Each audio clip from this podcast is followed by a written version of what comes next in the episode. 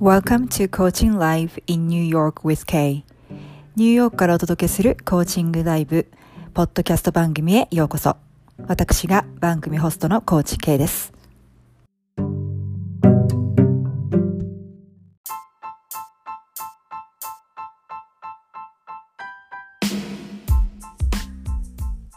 ここでまた一つ新しいお知らせがございます。来年1月28日土曜日、日本時間で朝の9時から2時間、そしてその翌週の2月4日土曜日、立春ですね。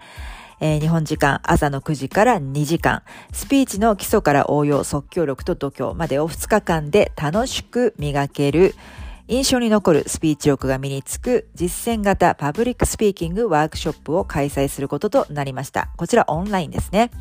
えー、今現在ニューヨークの IT 企業の人事部長も務めてるんですけれども、えー、その私が実践で学んできた、えー、ノウハウを皆さんに伝授して、えみんなでね、楽しく練習しながら習得できるというプログラムになっております。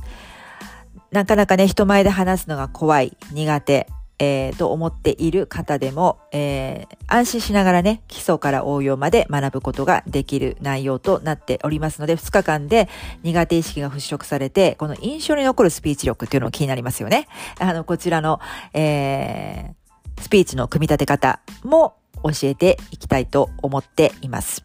えー、ですので、パブリックスピーキングというものが恐怖からワクワクへと変わる体験をぜひ皆さんにもしていただきたいなと思いますので、ご興味のある方は、詳細とお申し込みのリンクを概要欄に貼っておきますので、ぜひぜひチェックしてみてください。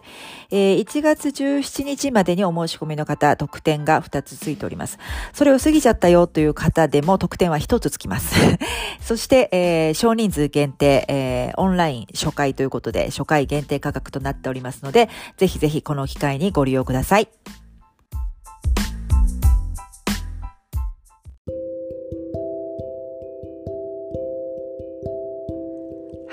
数週間前からご案内させていただいております、パブリックスピーキングワークショップの日程が確定いたしましたのでお知らせいたします。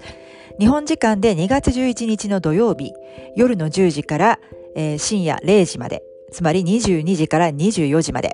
えー、そして2月19日日曜日、同じく22時から24時までと確定いたしました。えー、まだあの参加者の募集をしておりますので、ご興味ある方、ぜひ一緒に楽しく実践的にパブリックスピーキングを学びましょう。概要欄に詳細とお申し込みのリンクを貼り付けてありますので、ぜひそちらをご覧ください。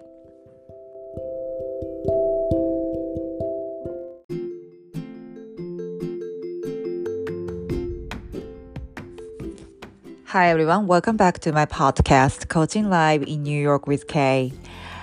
Okay, so I'm still in the middle of seven day consecutive Instagram live where you can learn seven must haves to improve your speech. Today, I like to share what I talked about in the day four and day five. はい、皆さんこんにちは。えー、引き続き、えー、7日間連続 インスタグラムライブということで、えー、今回は Day4、Day5 でお話ししたことをシェアしたいと思います。えー、4日目はですね、あ、ごめんなさい、Day3 ですね、3日目は、えー、7つのうちの、えー、3つ目ということで、パブリックスピーキングを楽しむという must have ですね。必要条件。えっと、えー、Day4 では言葉を好きになるということをお話ししました。えー、何でもね、やっぱり楽しんだもの勝ちですよね。えー、だけれども、パブリックスピーキングそもそも苦手意識を持っているのにどうやって楽しんだらいいの？というヒントをお話ししています。これはあの前回もお話ししましましたけれども、パブリックスピーキングだけに限ったことでなく、えー、何かどうしてもこう苦手意識が緊張してしまう。そういったものを楽しむにはどうしたらいいかっていうことにも応用が効くと思いますので、ぜひ、あの、参考にしてみてください。そしてまたこの言葉を好きになる。これ、ちょっと奥深い話をしました。えー、のでね、ぜひ皆さんもそのパブリックスピーキングの奥の深さを感じ取っていただきたいと思います。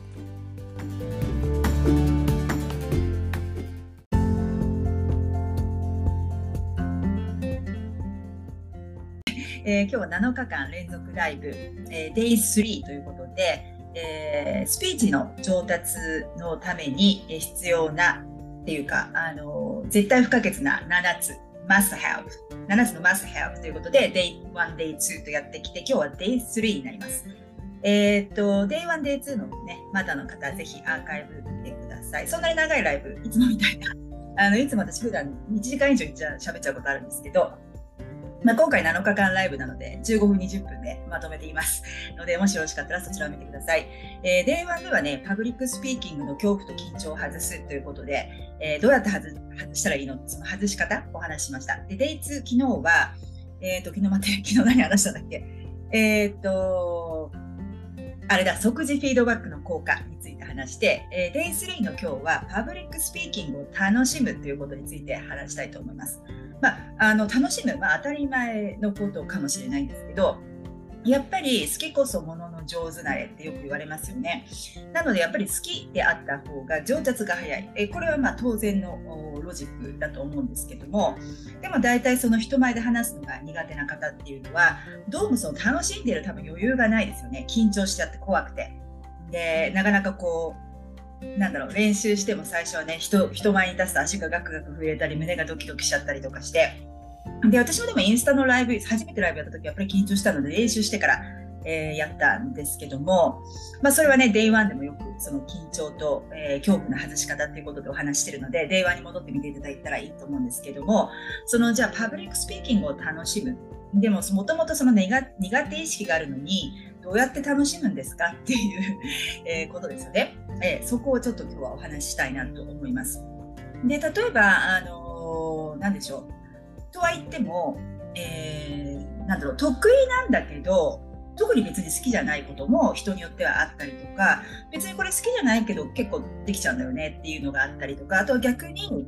あの好きなんだけどなかなか上達しないことももあるにはありますよね。私それ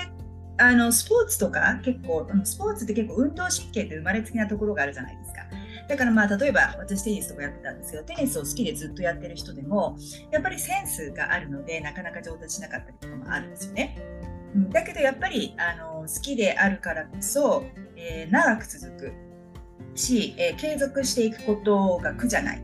えー、ですし同じその練習も長時間普通の人にできるっていうのは普通にあると思うんですよね。これがもう本当に好きじゃないことってなかなか、えー、長期間、そしてまた長時間やれないですよね。で、どうしたらいいかっていうことなんですけども、えっ、ー、とね、やっぱね、ゲームにしてしまうということです。で私はあのご存知の方多いかもしれないんですけどゲームコーチングっていうのがま特性としてやってるんですよね。まあ、何でもゲーム化しちゃうっていうことです。でこれってやっぱりその 苦手なことほど苦手意識があることほどまたはなんかチャレンジが来た時ほどゲームにしてしまうことでやっぱりゲームを攻略するっていう視点に立つとやっぱりこうゲームってだんだんレベルアップして攻略していきたいじゃないですか。で、そうすると楽しめるし、で、またそのゲームとして捉えることで、やっぱり失敗を失敗と思えないんですよね。ただ単に実験なので、実験を重ねてゲームをやって、どんどんこう自分がレベルアップしていくっていうのを楽しんでもらう。もうゲームとして楽しんでもらうってことなんですよね。で、パブリックスピーキングに関して言うと、えー、っと、まあ、例えば私がやってるよく演者になりきるっていうことなんですよ。で、私も昔ですけど、中学時代は演劇部やってたんですね。なので、あの、今もこう映画を見るときとかっていうのが、その映画の話題性とか内容もそうなんですけど、やっぱりこの俳優さんの演技素晴らしいなとか、あの痺れるなっていう人の映画は内容がどうであれとりあえず演技を見たくなっていくんですよね。でそのぐらいこうなんかこう演者になりきるっていうことです。で多分あの緊張してしまう人楽しめない人っていうのはこう自分自身でもちろん立って自分自身の思いを伝えるスピーチなんではなんだけれどもやっぱりそこで人のね聞き手のオーディエンスの反応が悪かったりとかブーイングされたりとかね。まあ日本ではあんまそんなことないかな。アメリカだと結構ねこうやってやったりとかブーとか言われたりするのでそういうのが怖かったり反応が怖かったりしてなやっぱりなんかこう自分のこうリラックスしてできなくなるっていうことがありますよね。だけど演者になりきる今日は誰になりきろうかな。こういう演技をしたいなっていうもう自分という死死ですね私の。死を忘れてもう役者になるってことですよね。でこれ私コーチングのお客さんともよくやるんですけどこれはパブリックスピーキングとは別に関係ないんですけど例えばえー、今日はちょっと今日苦手な人と話をしなきゃいけないとかあのこう伝えにくい言いにくいことをきちんと正直に伝えなきゃいけないっていう時にあのいつもあの演じ切ってくださいって言ってそれをゲーム化しちゃうんですね。もうなんとかゲームみたいなその演者の名前を入れてもいいしえっ、となんだろうな相手が私を好きになっちゃうゲームとか何でもいいんですけどそれを一つのシーンとして捉えるんですよ。難しい会話をしなきゃいけないとか。でその時にあの自分のこの気持ちの切り替えとして頭の中でこれ心の中でこの声を聞いてくださいねってよくお客さんに言うのはアクションカットです。よくねあの撮影とかで、えー、監督さんが多分やりますよね。アクションパンツカットもうねこれです。アクションカットです。なのでえ、っとそのスピーチで緊張するなと思った時はもう演者になりきって自分の心の中でアクションカットを聞くそうするとそのスピーチをしている間は演者になりきるゲームができるっていうことなんですよね。で今あの私はもともと野球が好きだったんですけど自分もソフトボールやってたのでで特に甲子園とか好きでね日本にいた頃はよく見てたんですけどなのでプロ野球も私は親の影響でずっと巨人ファンだったんですけど、えーと、アメリカに来てる大谷翔平君翔平さんいるじゃないですか。だからあのあのとあのアメリカでね翔平のショーと、えー、タイムをかけて掛け言葉にして「It's Showtime」っていうのがここすごく流行ったりしてますけど実は私ねあの大谷翔平さんの「It's Showtime」っていう、えー、流行った前前からあのパブリックスピーキングっていうの結構もうえーと、ニューヨークで結構、ま、かなり場数踏んできたんですけどもその時にあのよくあのパブリックスピーキングが始まる前もしくは私今人事部長してるので人事部長ってやっぱり難しい会議が多いんですね。従業員問題を解決したり、えー、解雇を宣告したりするのも私の仕事なので、えーと、その時に本当にそういうことをいちいち考えていてはメンタルが病んでしまうのでもうね演者になりきるんですよ。It's showtime みたいな感じで。あの、まあ、解雇宣言だとね、ちょっと宣告だと、ちょっとそれは不謹慎だけど、まあ、例えばちょっとチャレンジングな会議とか、パブリックスピーキング、全社ミーティングのみんなの前で話さなきゃいけないとか、あとは全社トレーニングですよね。で、私、コーチングのお客さんに対しては、コーチングのお客さんっていうのは私のコーチを受けたくて来てるわけなので、あの本人の意思で来てくれてるわけじゃないですか。で、その場合っていうのは、今回この私が開催するこのワークショップパブリックスピーキングのワークショップにしてもあの無理やりじゃなくて私これ参加したいんですって来てくださってるからやりやすいんですけどでも全社ミーティングとなるとやっぱそうはいかないんですよね。やっぱり会社に言われたからとか会社にあの出席取られるからとかそういやいや来てる方が多いのであのそういうタフなクラウドに対してやるときとかは本当に自分で「It's showtime」って言って あの自分を奮い立たせてあの、It's my show みたいな、It's showtime って言って立ち上がって、アクションカットを心の中で聞いて、もう演者になりきって演じきって楽しむってことをやっています。はい。なので、あの、もしね、自分自身で行く、えー、人からこう、どう思われるか、え、オーディエンス、聞き手の人からどう思われるか、すごく心配な場合は、そういうふうに演者になりきってみてください。えー、そうすると、そのゲームを自分で楽しんでいる、えー、自分に気づいて、多分そこからは、え、どうやってゲームアップ、レベルアップしていこうかなっていうことにフォーカスがいくので、あんまりこう失敗したとかいうよりは、あのそのパブリックスピーキング終わった後も、私の今日の演技何点かなっていうこうゲーム化していくので点数をつけられるようになってそうやって楽しめると思います。はい、ということで、えー、今日は、えー、スピーチ上達のための7つの Must Have の Day3 ということで、えー、パブリックスピーキングを楽しむということをお話ししました。えっ、と、明日の Day4 は、えっ、と、日本時間で、えっ、と、朝の9時かな？で、えアメリカ東部時間で、え夜の7時から行います。明日のテーマは言葉を好きになるですね。えー、Day5、あ、Day4 ですね。言葉を好きになるってことをやるので、皆さんぜひまた遊びに来てください。あ、クリスティ thank you. ね、あの、それで私のワークショップですけれども、えー、っと、このね、まあ、もうパブリックスピーキングは怖くない。えー、印象に残るスピーチ力が身につく実践型ワークショップ、えー、スピーチの基礎から応用、即興力と度胸までを2日間で楽しく、えー、磨ける講座になっていて、えー、日程がですね、2月11日と19日、2日間2時間でやります。日本時間で言うと、えー、22時から24時、えー、ニューヨーク時間、アメリカ東部時間でいうと、えー、朝の8時から10時時間2回に分けてやります。あのパブリックスピーキング初心者の方でも、私がこう実践で培ってきた、えーまあ、ノウハウとかを伝授して、えー、もう基礎からどうスピーチの組み立てから、えー、スピーチをするときに気をつけること。それから言葉のチョイス。そういうことまで全部基礎から応用まで最初の 1, 日目でみっちりやって2日目はあの昨日の Day2 でもお話したように即時フィードバックの効果ということで即時フィードバックをしながら、えー、私のフィードバック。それから、えー、仲間ワークショップに参加する仲間のフィードバックをし合いながらそういった、えー、安全できる安心できる環境の中で、え、学び合うっていうことをやりますのでかなり2日間で少人数なのでみっちりとできて自分のスピーチ力それをすぐね、え、学んだ後実践していただくことで、えすごく効果が出るかと思いますのでぜひぜひあの人前で話す機会があるんだけどもちょっと苦手だなとかスピーチをいつも組み立てるのに迷ってしまってえー、かなりスピーチの準備に時間がかかってしまってるなとか、えー、いつもスピーチはするんだけれどもいまいちこうオーディエンス聞き手の反応が悪いとか、えー、そういう、えお悩みがある方はもう相手のね聞き手の印象に残るスピーチ力が身につく、え講座となっておりますので、えー、ぜひぜひ、え詳細お申し込み、えチェックしてみてください私のプロフィールリンクに載っていますはい、どうもありがとうございました。え、それではまた、え、お会いいたしましょう。ニューヨークから高知系でした。ありがとうございます。あ、こちらこそありがとうございました。失礼します。また明日遊びに来てください。よかったら。失礼します。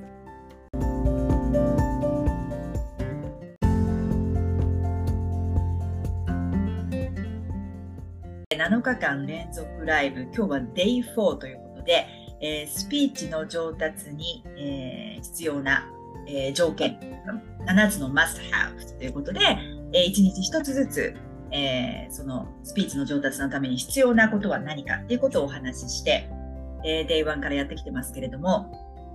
えー、まだアーカイブまだの方はぜひ見てください。えー、Day1 で、えーと、パブリックスピーキングの、えー、恐怖と緊張を外すには、まあ、その外し方ですよね。それで Day2 では、えー、即時フィードバックの効果。えー、昨日 Day3 は、えー、パブリックスピーキングを好きになる、えー、楽しむということがえー、でお話ししてきましたけれども、えー、今日は Day4 ということで、えー、言葉を好きになるっていうことについて、えー、お話をしたいと思います。はい。で、えー、皆さんは毎日自分が使う言葉って意識してますでしょうか？意識的に言葉を使ってますかってことなんですよね。えー、日本語ではね、同義語、まあ日本語だけじゃないですけども、同義語とかありますけれども、その使い分けって意識して意識的にしたことがありますでしょうか？えー、実はね、パブリックスピーキングを好きになるっていうのは言葉を好きになることと似てるんですね。私ちょっと言語オタク的なところがあるので、え、あれなんですけども、あのー、やっぱり言葉を好きになるとスピーチの上達も早くなります。でそれはなぜかっていうことですよね。でやっぱりその言葉で伝えますよね。まあ、その表現方法はいろいろいろいろとあってそれがまあ人によってはアートであったり、まあ、アートもいろんな形がありますよね。まあ、言葉も一つのアートですけどねコミュニケーションも。でも例えば本当にそれが水彩画であったり油絵であったりとかあるいはそのパフォーマンス演技であったりとかまたは音楽であったりとかダンスであったりとかその表現方法っていろいろあると思うんですけれどもえー、パブリックスピーキングっていうのはその自分自身のプレゼンス、えー、存在とその言葉で伝えるっていうことですよね。えー、ですので他のまあ自己表現方法と同じようにそれを表現する方って、まあ、音楽だったら音楽がすごく好きな方だと思うんですよね。でそれと同じでパブリックスピーキングで表現自己表現をする表現をしていくっていうのはやっぱり言葉を好きになるっていうのはやっぱり早道なんですよね。で日本語って本当に何でしょう美しい、言語だと思うんですよ。えー、難しいっていうこともあるかもしれないけれども、まあ、情緒的な表現とかね、えー、せっかく日本人なのに使わないともったいないですよね。でその言葉の、まああのー、感性を磨くということで、えー、普段からあの例えば、まあ、本を読んだりとか、えー、美しい言葉を聞いたり読んだり書いたりするっていうことが、えー、すごく役に立つと思います。あのしょまあ本もね、その実用書とか、えー、たくさんありますけれどね、ビジネス書とか。えー、それよりも、どちらかというと、こう、どちらかと言わなくても小説の方がいい。それも、えー、純文学とか、え、昔からある古典ですとか、え、そういうものを、えたくさんやっぱり読んで、え表現をストックする自分でその表現方法とかストックする私なんてあの読書が昔から好きなもう小さい時から好きなのでもう英語でも日本語でもその美しい表現にあった時自分でこう陶酔しちゃうんですよね。読んでる途中であなんて美しいんだろうみたいな。この表現しびれるわみたいな感じ。でそういったものを私は結構、まあ、英語を学んでいたっていうこともあるんですけれども英語だったらすごく書き留めたりとかしてたりしたりとか、まあ、日本語であれば それを自分でも使ってみようとしたりですとかとにかくその表現方法をストックしておくっていう時があことがそのパブリックスピーキング上達させるためのコツの一つでもありますよね。はい。で、えっと、私はあとそもそも何でしょうね。言葉遊びが好きっていうのがありますね。禅問答みたいな、パラドックスみたいな、その言葉で遊ぶ感覚。で、昨日のあの Day3 の、えー、パブリックスピーキングを楽しむっていうコツの一つの話に戻るともうゲーム化しちゃうっていうかですもうゲームの一つなんですよねその言葉遊び言葉表現みたいな、えー、まあ、コピーライターの気持ちにちょっと似るのかなと、まあ、おこがましいけど思ったりとかもしますよね。あとはそのいろんなやっぱり小説とかを読んでいるとその情、えーとえーと、描写？その情景描写が美しかったりするじゃないですか。でそういうのを例えば、えー、情なんでしょう道を歩いてる時自分であの表現してみるとかねあこれあそこの小説のこの場面にそっくりだなと思ったらそれで表現を実際に自分でしてみるとかそういったこう地道なあ まあ、訓練っていうか私の場合は趣味だったんですけどあの何言葉をも言葉にもっと親しみを普段から持って言葉で遊ぶという感覚、えー、が結構大切になるのかなと思いますよね。でそのえー、言葉遊びとか全問答とか、まあ、例えばで言うとあの、まあ、全問答ほどでもないんだけれどもあのすごく分かりやすい英語の表現であの Everything is perfect especially when it's not っていう表現があるんですよね。で全てが完璧特に完璧じゃない時こそみたいなあ結構面白か面白いパラドックスじゃないですか。で完璧じゃないからこそ完璧みたいな、えー、そんな表現だったりですとかえーと、あとはその、ね、老荘思想の宗師が言ってそのエピソードにあった効率を求めるのは実は最も非効率であるとかね、えー、ちょっと禅問答的なそういったなんか言葉遊びを普段からゲームにして遊んでいると自分のスピーチにも生きてくるんですよね。えー、であと、まあ、ディパック先生がこれは言葉遊びっていうかもう面白いなと思ったのが、えー、ディパック・チョプラ先生っていうのはそのメディテーションでも有名で私もディパック先生のまあ、メディテーションフリーのメディテーションコースを取ったのが一番最初のその、えー、メディテーションをやるあの習慣づけるきっかけとなったんですよね。でそのディパック先生なんかは If you don't have time to meditate、uh, once a day, do it twice っていうなんかちょっとアイロニックな、えー、感じの表現を使ってうまいなと思ったりね。えー、のメディテーション1日1回やる暇ないんだったら2回やりなさいみたいな、えー、そんな感じで言ったりとか、まあ、そういう表現もすごく面白いなと思ったんですよね。あとはもう一つはその言葉のリズムを楽しむっていうことなんですよ。まあ、体感して覚える。その英語を学ぶ時も、あのー、やっぱり体感して、え、覚えると早いっていうのがあると思うんですよね。で例えばもう日本人だからすごく得なんですよ。例えば枕草子とか清少納言とかすごくまあ、最初のね枕草子なんて日本最初の水質だって言われてますよね。で本当に日本の財産だと思うんですよ。で例えばまあ冬は勤めて出てきますよね。その、えー、春は秋物とねあのすごく有名なくだりがあるじゃないですか。でその冬は早朝だよね。その冬は勤めて。とかえー、何でしたっけ？雪の降りたるは言うべきにもあらずみたいな感じとかあとはまあ平家物語の冒頭も有名ですよね。えー、祇園少女の鐘の声、えー、諸行無常の響きあり、えー、皿少女の花の色でしたっけ、えー、聖者必須の断りを表す。すいません、ちゃんと覚えてるかわかんないですけど。それなんかリズムじゃないですか。だからそういったそのリズムで覚えて言葉遊びを自分の中になじませていくっていう感じもすごくいいと思うんですよ。で、そしてその語彙力をつける。そして、やっぱり、あの、スピーチ、その格言とか、名言が生まれる場面でもありますよね。なのでそういったその言葉と普段から馴染んでいってで自分でその言葉をもうゲームとして言葉遊びを楽しむそうするとなんかこう言葉自体を好きになるっていうことができると思うんですよねそうするとどうやってそのあのスピーチの中でも自分でこう表現同じことでも違う言い方で表現してみようとか、えー、今回はこの言葉を使ってみようとか、えー、そのパラドックスとかね、えー、を使ってあのちょっとそのオーディエンスに考えさせるような文章をわざと組み立ててみるですとかいろいろ遊べると思うんですよ。なのであのせっかく、ね、特に日本語というのはそういう遊び方がたくさんできると思うのであのそのリズムにしたりですとか、えー、自分で格言を作ったりとかして、えー、ぜひスピーチにもね、え、組み込んで、えいただきたいと思うんですよね。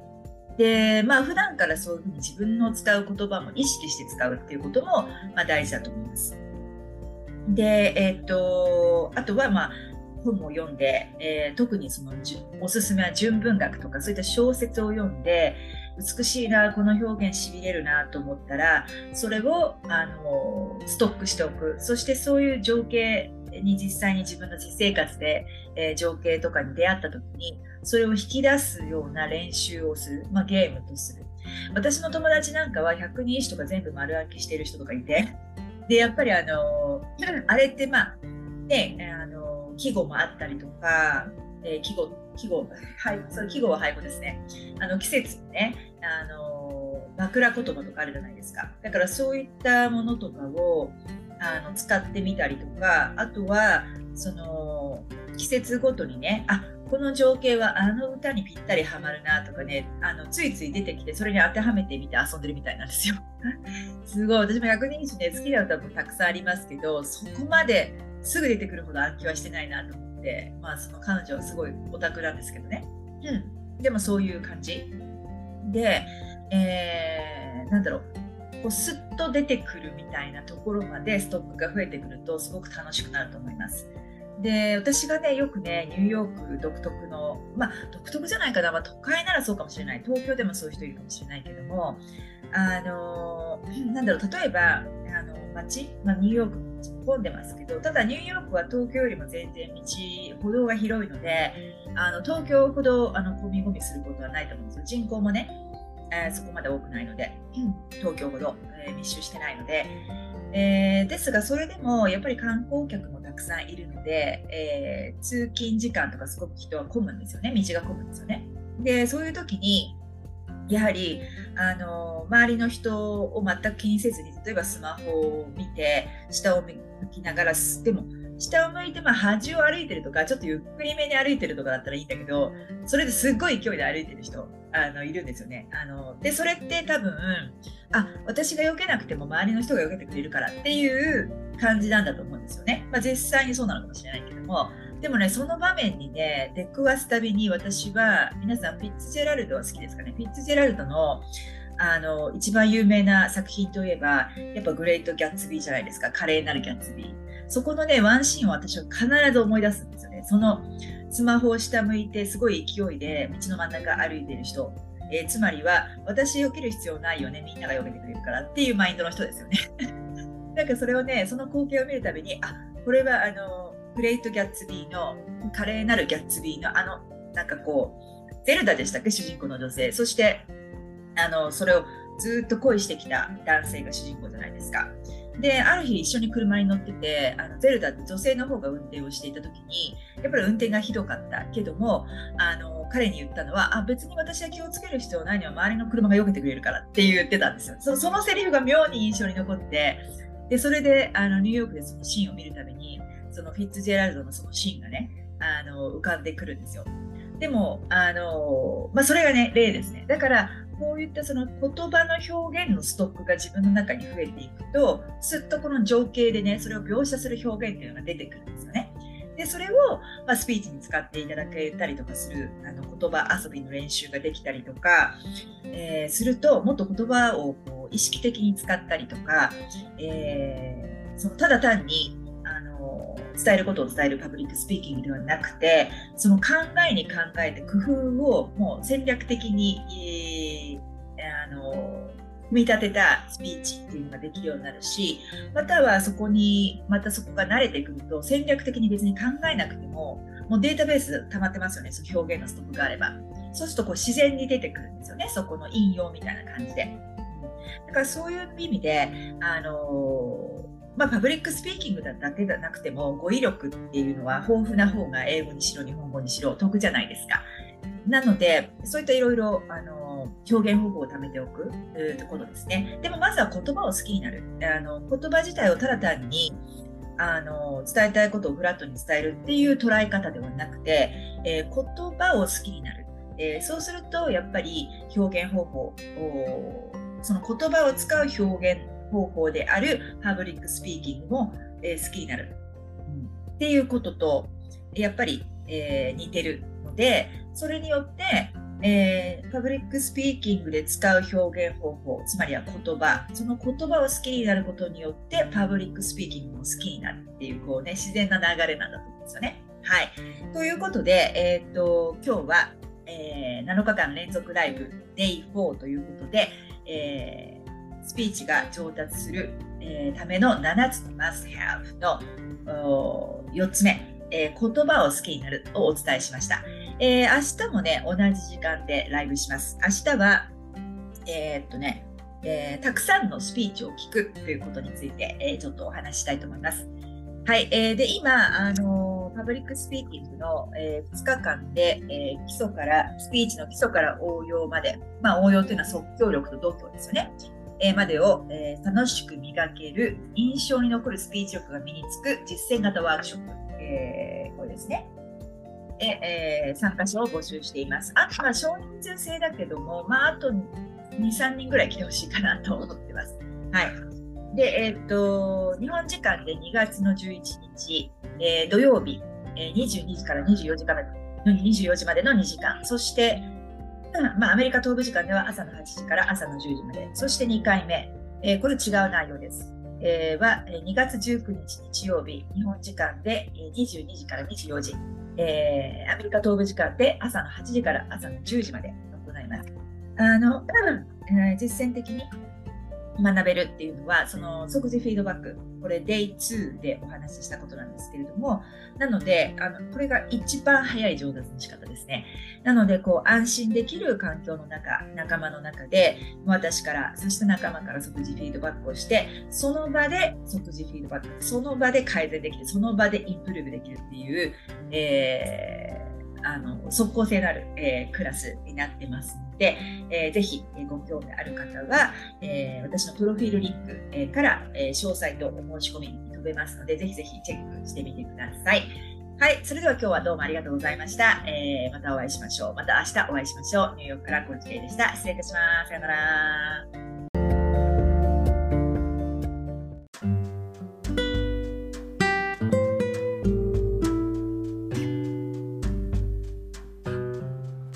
はい。ということで、今回のエピソードはいかがだったでしょうか？もし共感していただいたり、ためになった、ピンときた、または何か気づきがあったという方は、ぜひ配信登録と高評価、レビューボタンを押してくださいね。そしてお友達にもシェアしていただけると嬉しいです。今までの左脳中心の問題解決方法ではうまくいかなくなっているという方、頭で考えられうることよりも先にいけない、広がりがないと感じている方、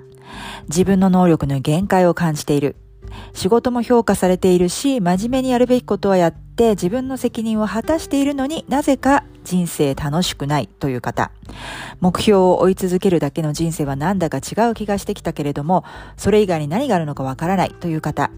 今まで直感で何かを判断したり行動したことがなくても、または自分に直感があるとは信じられなくても、そしてロジカルな理由がないと行動できないという方でも、今の生活を大きく変えずに思考型人間だからこそ無理なく直感を身につける方法があります。